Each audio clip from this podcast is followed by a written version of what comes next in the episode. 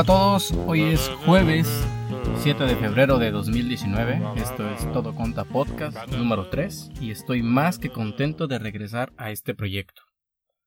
Te habla Israel Castro y es para mí un placer retomar este proyecto donde te platicaré un poco acerca de lo acontecido en los últimos días, algunas opiniones sobre determinado tema o algo que me haya parecido interesante y que según yo a ti también te puede interesar.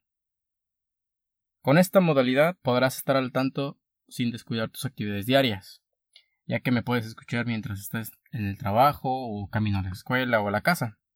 Recuerda que este podcast lo podrás consultar todos los jueves a partir de las 10 de la mañana, tiempo del centro de México, por lo que te invito a que te suscribas en cualquiera de las plataformas que esté disponible para que no te pierdas ninguno de los siguientes episodios. Así que pongámonos cómodos, conecta bien tus audífonos y disfrute el viaje. Comenzamos.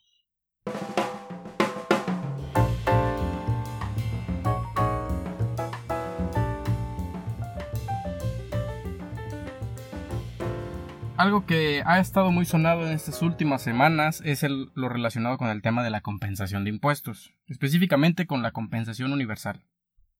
Desde que fue publicada la propuesta en la Ley de Ingresos de la Federación para el ejercicio fiscal 2019, uno de los puntos que más se comentó al respecto fue lo relacionado con la compensación de saldos a favor de IVA en contra de los demás impuestos federales. Y me refiero específicamente a la fracción sexta del artículo 26 de la Ley de Ingresos, donde se menciona que aquellos contribuyentes que opten por compensar cantidades que tengan a favor podrán hacerlo siempre que ambas deriven de un mismo impuesto, es decir, con ello daban pie a la desaparición de lo que hoy se conoce como compensación universal. Y no solo eso, se menciona en el mismo ordenamiento legal que los contribuyentes deberán presentar además el aviso de compensación, mismo que ya había sido eliminado hace un tiempo atrás con el uso de la plataforma de declaraciones y pagos a través de la página del SAT. Si bien es cierto que se especifica que a través de reglas se establecerá el mecanismo y los requisitos que deberán cumplir ahora la compensación, representa un golpe duro al flujo de efectivo en muchas empresas de nuestro país. La razón que da la autoridad es que muchos de los contribuyentes han abusado de este esquema mediante la deducción y acreditamiento de comprobantes fiscales con operaciones simuladas, dando margen a tener saldos a favor de IVA, mismos que utilizaban para cubrir otros impuestos a cargo de la misma empresa, como el caso de las retenciones de ISR a los trabajadores. De esta forma, los contribuyentes que tenían saldos a favor de IVA supuestamente ilegales los aplicaban en contra del impuesto que le retenían a los trabajadores. Esto vino a dejar el esquema de la siguiente manera.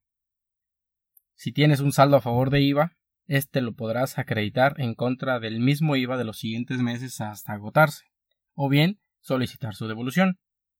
Si tenías un saldo a favor de ISR, este lo puedes aplicar en contra de los pagos provisionales de ISR o, en su caso, el ISR anual. Ante esta situación surgió la duda respecto de los saldos a favor generados hasta el 31 de diciembre de 2018. Recordemos que estas modificaciones, o mejor dicho, que esta modificación empezó a tener efectos a partir de este año. Por lo que la autoridad, a través de una versión anticipada publicada el pasado 7 de enero, de lo que vendría siendo la sexta modificación a las reglas de resolución miscelánea para 2018, se da la facilidad de seguir aplicando la compensación universal de saldos a favor generados hasta el 31 de diciembre de 2018 con algunas excepciones, claro. Eso lo podemos ver en la regla 2.3.19 que nos menciona que los contribuyentes que tengan saldos a favor que no se hubieran compensado o solicitado su devolución podrán compensar dichas cantidades contra las que tengan a cargo, siempre que deriven de impuestos federales distintos de los que causen con motivo de la importación, los administre la misma autoridad y no tengan un eh, destino específico, incluyendo sus accesorios. Eso sí, dicha regla menciona que se deberá presentar el aviso de compensación así como antes. Con esta modificación, y en relación a este tema, los contribuyentes de varios sectores consideran que les generan un problema de flujo efectivo principalmente y un mayor trabajo al tener que lidiar con mm, lo que es la solicitud de devolución de saldos a favor. Si has tenido la oportunidad de trabajar en una solicitud de devolución de IVA, por ejemplo, sabes a lo que, a lo que me refiero, pues la autoridad pide muchísima información y es una información muy pormenorizada de la contabilidad y documentación excesiva a fin de asegurarse de que el saldo a favor sea procedente. al día en que estoy grabando este podcast no se ha publicado nada en el diario oficial de la Federación al respecto, por lo que seguimos en la misma situación.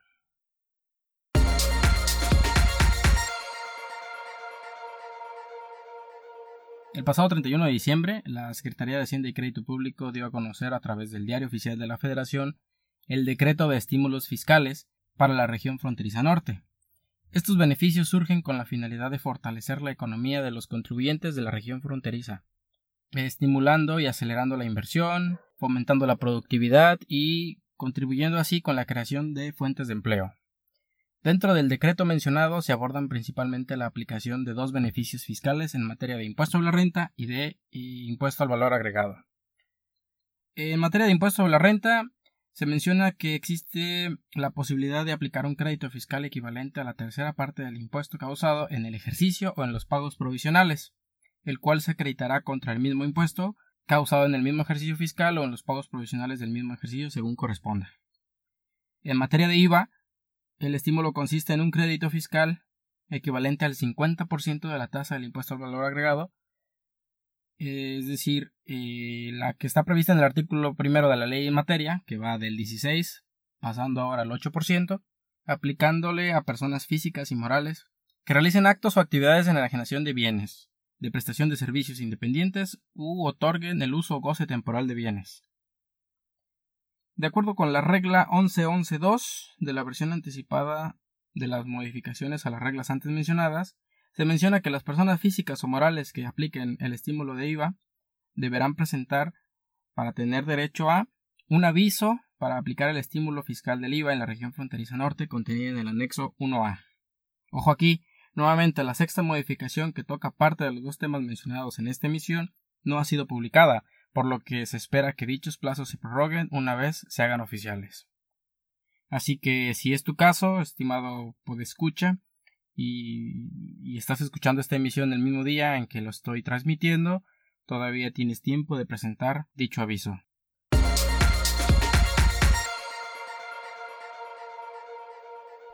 Resulta que nuestro buen amigo el contador Gabriel Aranda Zamacona del portal elnidodelseguro.com publicó un análisis sobre una posible irregularidad en el tema del nombramiento de las personas titulares de la Secretaría de Hacienda y Crédito Público y del SAT.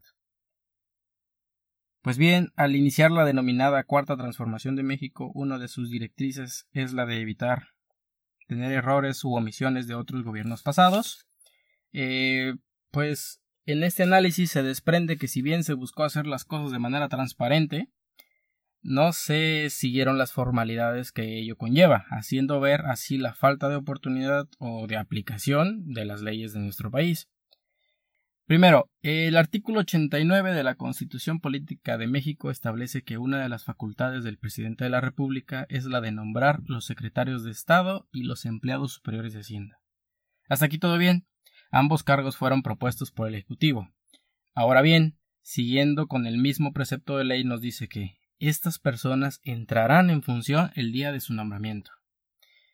Aquí el detalle es de que el secretario de Hacienda asumió sus funciones sin rendir protesta del primero de diciembre al día 12, ya que no fue sino hasta el día 13 que fue avalado por el Senado y realizó este acto protocolario tal y como lo especifica que debe ser el artículo 128 constitucional. De la misma manera pasó con el cargo del titular del SAT. El artículo 13 de la ley del SAT establece que el nombramiento estará sujeto a la ratificación del Senado. Aquí el detalle es de que se tiene público un documento oficial firmado por el presidente de la República haciendo constar que dicho cargo ya había sido aprobado por el Senado con fecha 5 de diciembre, cosa que no fue cierta. En conclusión, no se tuvo titular del SAT del primero al 4 de diciembre y desde el 5 al 12 asumió el cargo sin rendir protesta. Además, sin ser ratificado por el Senado. Todo mal.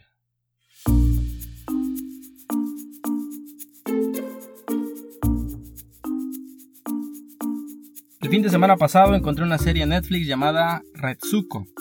Retsuko es una panda roja quien trabaja en el departamento de contabilidad de una empresa en Tokio y que desahoga su ira con death metal. Retsuko tiene 25 años, es soltera y sufre la constante frustración cotidiana por sus superiores y sus desagradables compañeros de trabajo.